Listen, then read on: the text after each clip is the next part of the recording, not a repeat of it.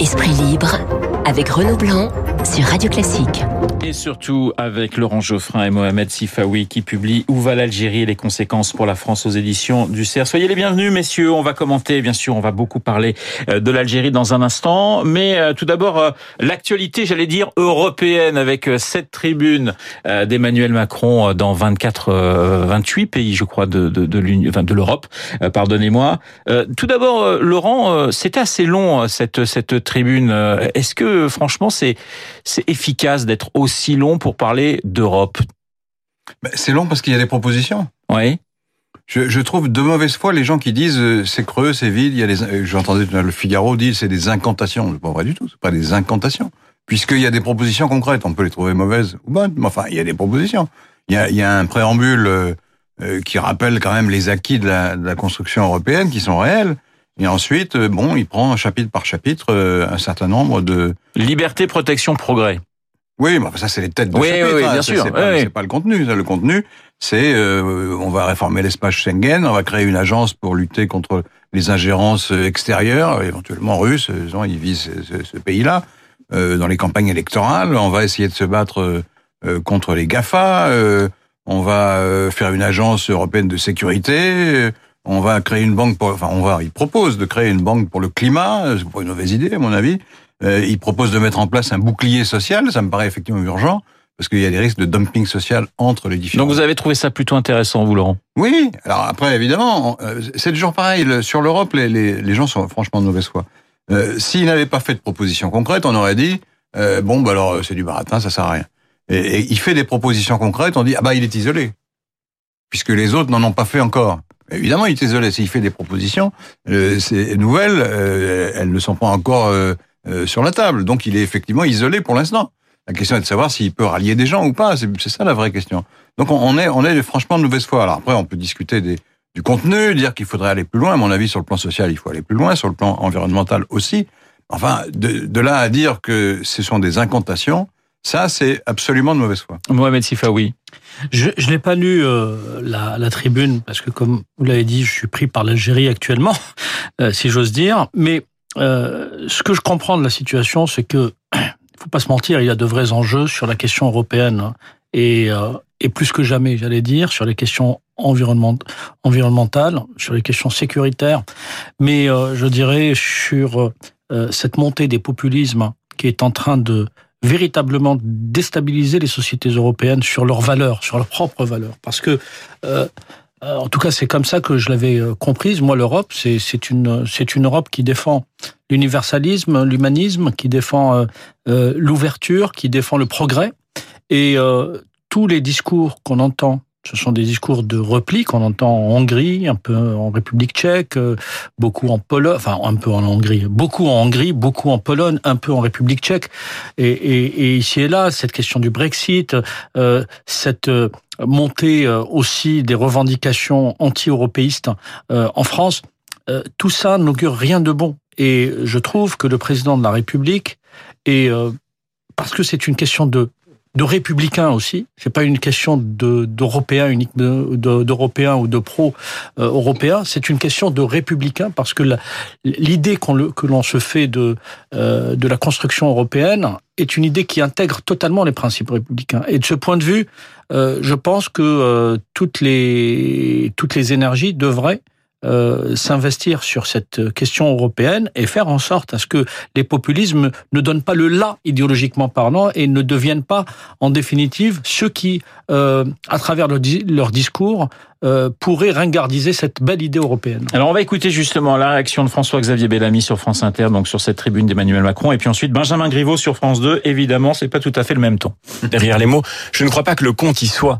Je ne crois pas que le compte y soit quand on nous propose de créer cette nouvelle agence, commission, comité en un seul texte. Au fond, nous sommes en train d'exporter vers l'Europe le pire de ce que nous savons faire. Si l'Europe qu'Emmanuel Macron veut, c'est ça, alors de fait, ces grands mots ne seront suivis d'aucun effet. Et Benjamin Griveaux sur France 2.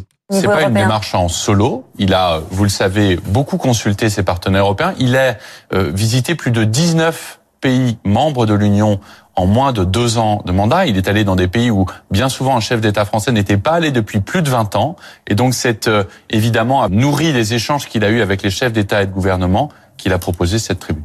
Alors l'autre actualité euh, de cette nuit, c'est euh, la possible, la possible remise en liberté de, de, de Carlos Ghosn. il faut rester très très prudent sur sur cette question, mais justement cette prudence, eh bien on l'a senti hein, du côté des ministres qui étaient sur Radio Classique ce matin. Je vous propose d'écouter François de Rugy. Ce que je constate, et c'est tant mieux, c'est qu'il n'y a pas d'impunité euh, pour les grands patrons. Euh, ils subissent comme tous les citoyens des contrôles fiscaux, des contrôles quant à, euh, au mouvement de fonds qui pourraient être suspects. Toujours présumé innocent, bien sûr, Carlos. Évidemment, comme n'importe quelle personne mise en cause qui a le droit de se défendre, qui a des avocats, que l'on soit Carlos Ghosn ou que l'on soit un autre citoyen. Et j'imagine que c'est pareil au Japon qu'en France. Laurent Geoffrin, euh, on sent quand même de la prudence. Bruno Le Maire aussi était très prudent, disant moi ce qui m'intéresse c'est Renault, mm. c'est pas le cas personnel de, de, de Carlos Ghosn. Oui, que... Il y avait un problème dans, le, dans cette affaire, c'est que oui. une garde à vue euh, qui dure trois mois, c'est quand même euh, une, une, curiosité judiciaire, hein, franchement. Et je parle pas de gosse d'ailleurs, parce qu'apparemment c'est comme ça. C'est comme ça au Japon souvent. Tous les justiciables japonais, oui. enfin, c'est étrange, franchement. Le, le, en France, ça, ça n'existe pas. Ça. En, on peut être mis en détention après, mais il faut passer de. Et je crois qu'il n'a même pu, il n'a même pas pu parler à, au juge ou enfin à ceux qui l'interrogeaient avec un avocat. C'est, en France, la garde à vue, il y a un avocat au bout d'un certain temps, il y a un avocat qui vient. Et, et donc ça, ça, pose une question. D'ailleurs, cette question commençait à monter un peu partout. Euh, les gens découvrant, évidemment, on ne sait pas tout sur tout, que le système euh, judiciaire japonais est quand même très raide, et ouais. est curieux dans une, par ailleurs, c'est une démocratie, il n'y a pas de doute, mais justement, pour une démocratie, c'était un peu bizarre. Et est-ce qu'on est, est-ce qu'on l'a lâché un petit peu vite du côté du gouvernement, Carlos Ghosn, parce qu'il y a toujours cette présomption d'innocence oui, mais ça, la présomption d'innocence, ça veut dire qu'on vous suspecte. Hein. Oui. Ça ne veut pas dire qu'on est forcément innocent. C'est-à-dire qu'on ne sait pas si vous êtes innocent ou coupable et qu'on vous suspecte et qu'on a des charges contre vous. Manifestement, les Japonais ont des charges, ou alors oui. c'est le royaume de l'arbitraire total, mais je crois pas. Donc il y a des charges et effectivement, le, le gouvernement est obligé d'être prudent parce qu'il ne les connaît pas toutes et il faut les évaluer par rapport aux droits euh, en vigueur au Japon. C'est pas, pas simple. Et par ailleurs, il y a eu un certain nombre de révélations sur le, notamment sur les domiciliations fiscales, sur les, sur les, résidences qui ont été utilisées par Agos, qui, euh, font bizarre dans le tableau. Et donc, ça ne veut pas dire qu'il est coupable, mais euh, c'est quand même un mode de vie très particulier. Alors on va passer à, l'Algérie, Mohamed Sifawi. Où va l'Algérie et les conséquences pour pour la France? Vous avez des mots euh, très durs finalement pour pour Bouteflika, pour pour ce régime. Vous parlez euh, d'un pays qui est en train de se détruire. Ah, quand j'ai écrit euh, le livre, n'étions pas encore dans l'actualité que d'aucuns constatent aujourd'hui.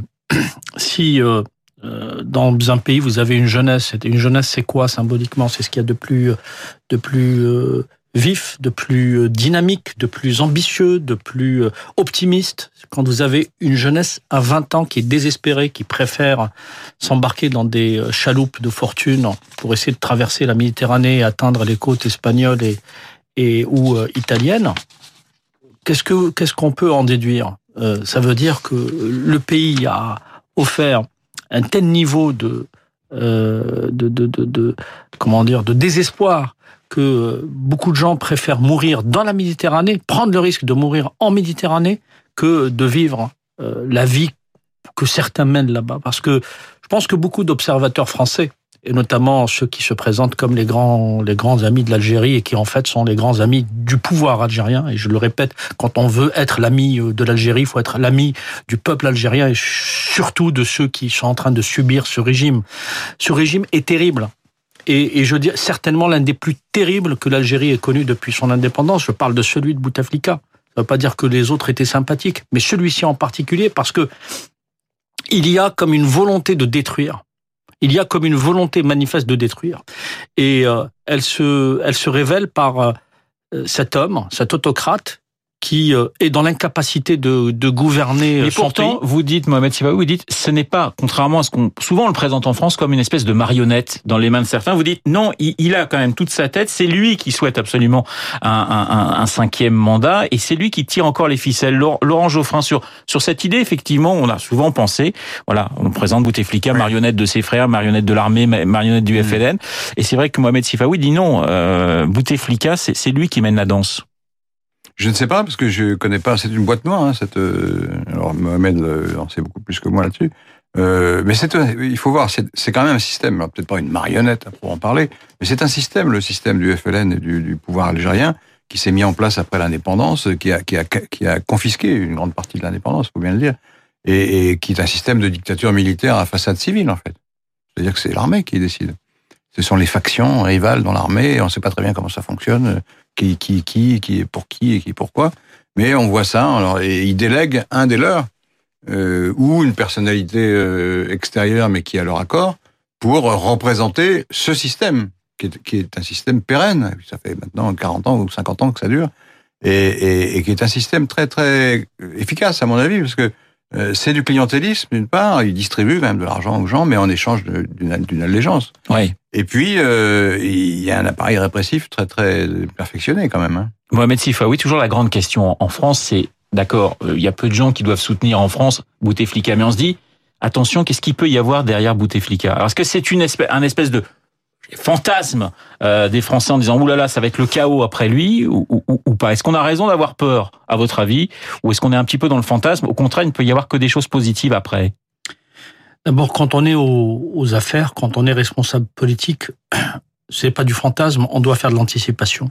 C'est-à-dire, quand on est responsable politique, on a presque l'obligation de, se dire si l'Algérie est déstabilisée, euh, qu'est-ce qui pourrait arriver?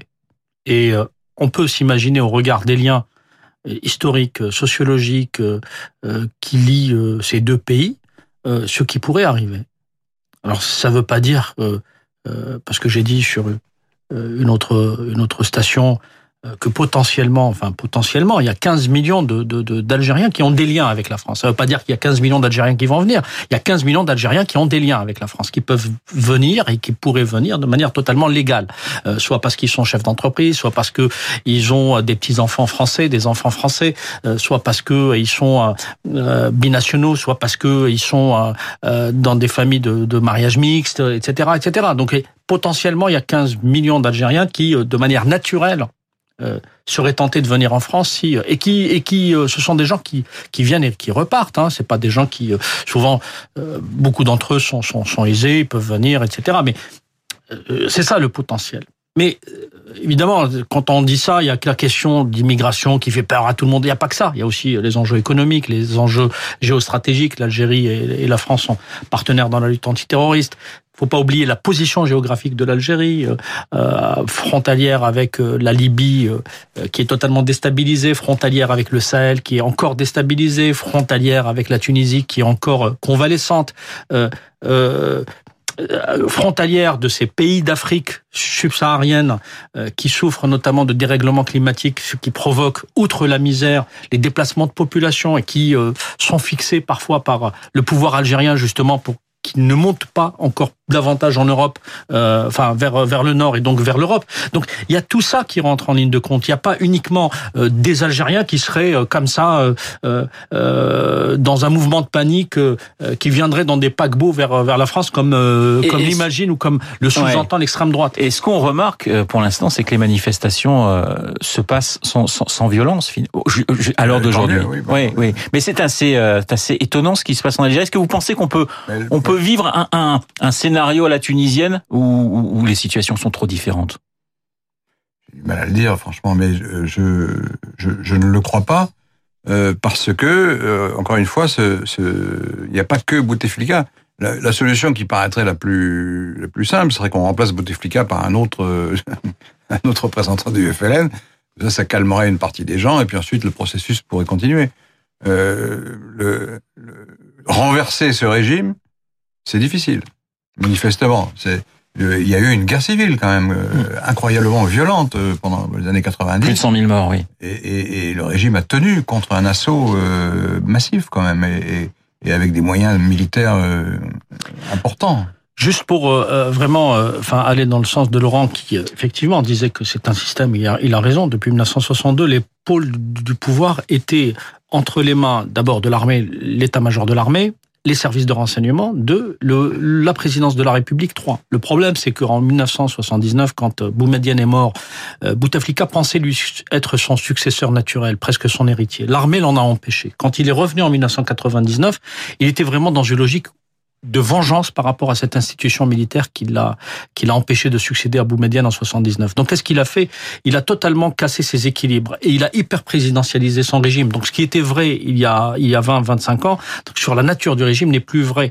Le, le, le régime algérien s'est personnalisé autour de, de, du personnage Bouteflika même si l'armée continue de jouer un rôle primordial et aujourd'hui le chef de l'état-major de l'armée Ahmed Gaïd Salah joue le rôle d'arbitre. Si demain il, l'armée fraternise avec la population, on aura un scénario à la tunisienne. Si l'armée euh, continue de le soutenir comme c'est le cas aujourd'hui, parce qu'aujourd'hui, qui gouverne En réalité, il y a effectivement la fratrie Bouteflika, il y a, euh, soutenu par l'état-major de l'armée, quelques oligarques et je dirais, le, le, le, Premier ministre qui gère un peu les, les affaires courantes. C'est ça la réalité aujourd'hui du, du, du, du, système algérien, avec évidemment l'apport classique des euh, services de renseignement. Mohamed Sifawi, il me reste 20 secondes. Euh, les islamistes, ils sont, euh, ils attendent, ils sont encore très présent, trop présent, parce qu'on ne sait pas exactement. En France, on a, on entend beaucoup de choses. Est-ce que, est-ce qu'ils sont en embuscade en quelque sorte Il me reste 15 secondes? Les islamistes ne sont pas visibles parce que tout simplement, ils se sont décrédibilisés par la guerre civile des années 90 et par le fait que les frères musulmans, notamment, sont des partenaires du régime, sont des partenaires et des alliés de Bouteflika. Donc la population n'en veut pas. Il n'y a eu aucun slogan pro-islamiste lors des manifestations. À ce jour, on n'a pas eu de slogan ni de revendications islamistes. Ce qui est revendiqué, c'est liberté et démocratie. Merci Mohamed Sifawi. Où va l'Algérie et les conséquences pour la France aux éditions du CERF. Merci Laurent Geoffrin d'avoir été ce matin dans le studio de Radio Classique. 8h57 dans un instant. L'essentiel de l'actualité, la météo avec Laurence Gontier.